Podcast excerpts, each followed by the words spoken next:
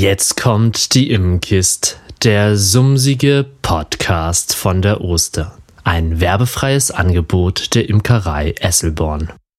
Moin, herzlich willkommen zur 54. Ausgabe der Immenkist und nicht nur herzlich willkommen zu einer neuen Folge, sondern auch herzlich willkommen in einer neuen Serie. Wir wollen uns jetzt in den nächsten Wochen und ich vermute sogar in den nächsten Monaten anschauen, was muss eigentlich alles ein Imker können? Denn die Arbeit an den Bienen ist ja eine Sache, aber es passiert ganz, ganz viel außenrum, von dem nicht immer allzu viel berichtet wird, was aber auf jeden Fall getan werden muss. Und deshalb wollen wir uns mit dieser Serie immer mal ein Thema herauspicken, das wir eine Folge lang und eventuell sogar auch manchmal mehrere Folgen lang ganz intensiv begutachten werden und uns damit auseinandersetzen. Ich vermute, dass die Liste, die ich euch gleich vorstellen werde, noch lange nicht vollständig ist und dass mir im Laufe des Jahres oder im Laufe der Zeit, dass mir da Dinge einfallen, die ich noch hinzufüge. Wenn dir noch Dinge einfallen, dann darfst du sie mir auch auf jeden Fall gerne schreiben, denn manchmal hat man halt einfach ein Brett vom Kopf und sieht den Wald vor lauter Bäumen nicht. Und ja, vielleicht ist mir ein wichtiges Thema durch die Lappen gegangen. Dann schreib mir auf jeden Fall, dann setze ich mich damit noch auseinander. Verrate dir ganz ehrlich, wie ich zu diesen Themen gekommen bin. Und zwar bin ich einfach nur durch die Räume gegangen, die hier bei mir zu Hause was mit Imkerei zu tun haben. Angefangen bin ich hier im Büro. Da sind mir folgende Punkte aufgefallen. Das große Thema Öffentlichkeitsarbeit. Das wird ja zumeist im Büro vorbereitet. Also eine Büroaufgabe. Dann das Thema Etiketten. Ihr wisst ja, Honig verkaufen kann man nur, wenn man ein Etikett draufklebt. Und sogar Honig verschenken darf man nur mit Etikett. Also ein wichtiges Thema. Dann ein eher leidiges Thema, Rechnungen und Buchhaltung. Und genauso langweilig, aber sehr, sehr wichtig ist das Thema Veterinärrecht. Also, was muss ein Imker so alles machen, berücksichtigen, wenn er Bienen halten möchte? Oder vielleicht ist man ja noch gar kein Imker und möchte Bienen halten und braucht noch so ein paar Informationen, was das Veterinärrecht angeht. Dann, wie komme ich eigentlich an Fortbildung und das Wissen, was ich auf Fortbildung bekomme, das Wissen, was ich mir angelesen habe, wie, wie kann ich das eigentlich sammeln, so dass ich, wenn ich irgendwas nachschlagen möchte, das Ganze gut aufbewahrt habe. Dann gibt es in Deutschland eine Dokumentationspflicht, und zwar seit neuestem Jahr für die ähm, Medizin, die wir an den Bienen einsetzen, also zumeist Ameisensäure und Oxalsäure. Sowas muss dokumentiert werden, aber es empfiehlt sich zum Beispiel auch ein Bestandsbuch oder ein Stockbuch zu führen. Dann sollte man im Büro in irgendeiner Art und Weise die Möglichkeit haben, einen Überblick über sein Material zu haben. Also wie viele Riemchen habe ich eigentlich? Wie viele Beuten besitze ich? Ähm, habe ich eine oder habe ich zwei Honigschleudern? Also solche Fragen. Man kann natürlich loslaufen und in sein Lager gehen und nachzählen, aber jede Woche nachzählen ergibt nicht ganz so viel Sinn. Deshalb stelle ich dir vor, was ich so für Möglichkeiten erarbeitet habe, wie ich einen Überblick behalte. Und dann gibt es noch da mit zugehörig den Punkt, wann muss ich eigentlich nachbestellen? Wenn eine Beute kaputt ist, bestelle ich, naja, ständig jede Woche Riemchen nach oder kann ich das Ganze vielleicht auch planen? Und jetzt gehe ich mal raus zu den Bienen und guck mal, was man da eigentlich alles so wissen muss. Ja, herrlich. Viereinhalb Grad und Regenwetter. Das ist natürlich genau das, was man sich vom April so erhofft. Aber es gibt uns die Möglichkeit, noch einmal in Ruhe nachzudenken, was man eigentlich über die Bienen wissen muss oder über die Arbeit an den Bienen. Und da stellt sich zuerst die Frage, was ist eigentlich die Biene? Und dann, worin bewahre ich eigentlich die Biene auf? Also was ist das für ein Beutensystem, was ich da verwende? Oder überhaupt die Frage, welche Beutensysteme gibt es in Deutschland eigentlich? Und damit einhergehend gibt es für jedes Beutensystem eine andere Betriebsweise. Und selbst innerhalb eines Beutensystems kann es mehrere Betriebsweisen geben. Ich erkläre euch, wie ihr euch darüber informieren könnt und ähm, ja, wie ihr die perfekte Betriebsweise für euch findet oder selbst eine entwickeln könnt. Ganz wichtig ist natürlich auch zu wissen, was für Krankheiten gibt es eigentlich, die unsere Bienen. Ganz wichtig zu wissen ist natürlich auch, welche Krankheiten es gibt, die auf unsere Bienen einwirken und was kann ich dagegen tun. Denn, und das wäre ein anderer und neuer Punkt, die Gesunderhaltung unserer Biene ist ja das A und O in der Imkerei. Ohne gesunde Biene gibt es keinen Honig. Ja, zu Gesunderhaltung gehört auch in gewisser Weise Vermehrung und Zucht. Ja, und dass man selbst am Ende auch gesund nach Hause kommt, da sollten wir uns noch mal so ein paar Gedanken zum Thema Arbeitsschutz machen.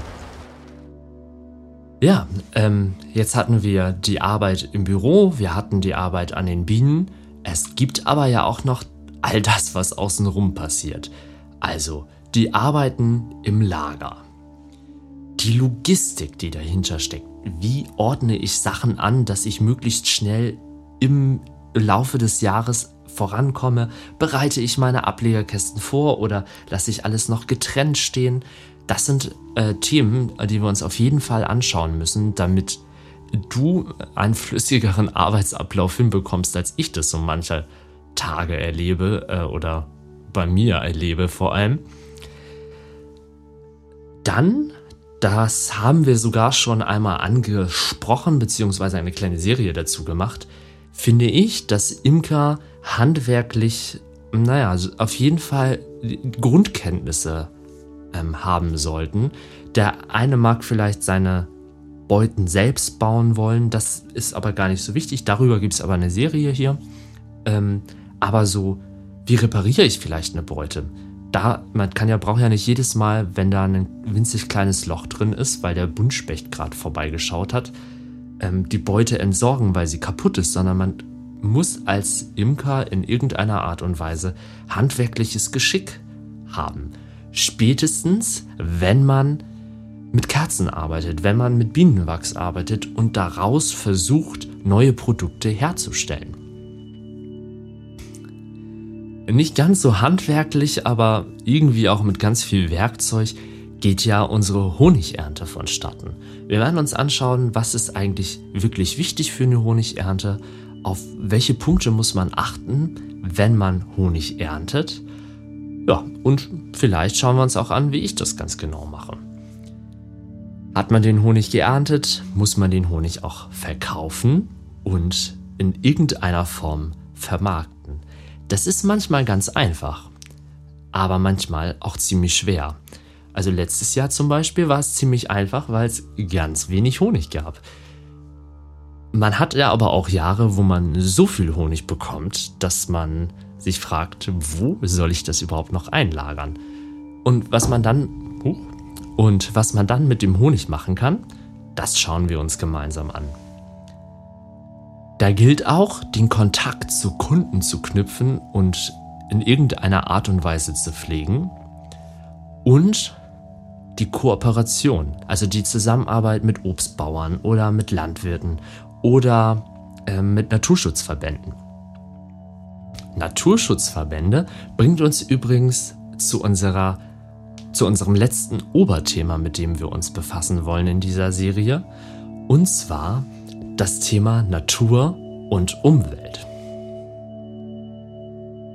Ich hatte es gerade schon angesprochen, in irgendeiner Art und Weise sollte man sich mit Naturschutzverbänden ähm, auseinandersetzen, vielleicht sogar zusammenarbeiten, Denn wir Imker sind ja doch relativ, naja, stark abhängig von einer intakten Natur und Umwelt.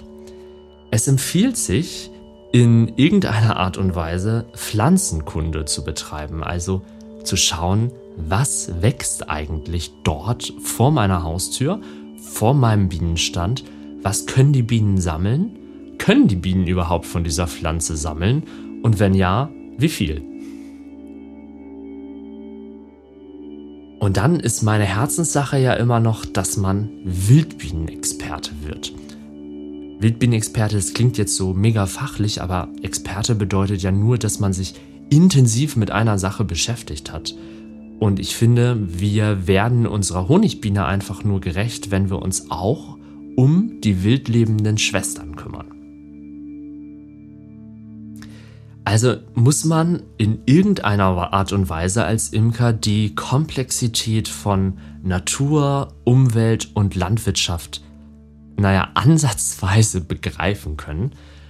Vielleicht nicht unbedingt, weil man seine eigene Arbeit anpassen muss oder möchte, aber auf jeden Fall, um Aufklärungsarbeit für unsere Honigbiene zu schaffen. Ja, ihr habt gerade gehört, es sind vier große Themenbereiche, also Büroarbeiten, Bienen, all das, was um die Bienen herum passiert und Natur und Umwelt. Das sind die vier Bereiche, die wir uns anschauen wollen, mit jeweils endlos vielen Unterthemen. Es dauert lange. Es wird ziemlich lange dauern. Wir werden zwischendurch vielleicht auch immer mal was anderes machen. Und ich werde die Themen auch nicht so, wie ich sie jetzt gerade vorgestellt habe, in der Reihenfolge runterarbeiten, sondern wir werden immer mal irgendwo was rauspflücken. Vielleicht gerade Themen, mit denen ich mich persönlich aktuell auseinandersetzen muss. Und vielleicht hast du ja auch noch die, eine Idee, die mir gerade völlig durch die Lappen gegangen ist. Ein komplexes Thema, eine komplexe Serie. Und starten werden wir damit nächste Woche. Bis dahin hoffe ich, dass bei dir das Wetter besser geworden ist, als es im Moment hier gerade an der Nordsee ist. Also kein Regen mehr, vielleicht wieder etwas Sonnenschein. Wir hören uns dann nächste Woche Samstag im Podcast wieder. Bis dahin schaust du vielleicht mal auf dem YouTube-Kanal vorbei, denn dort gibt es auch am Mittwoch immer noch ein Video. Ja, und ansonsten mach's gut und lass dich nicht stechen.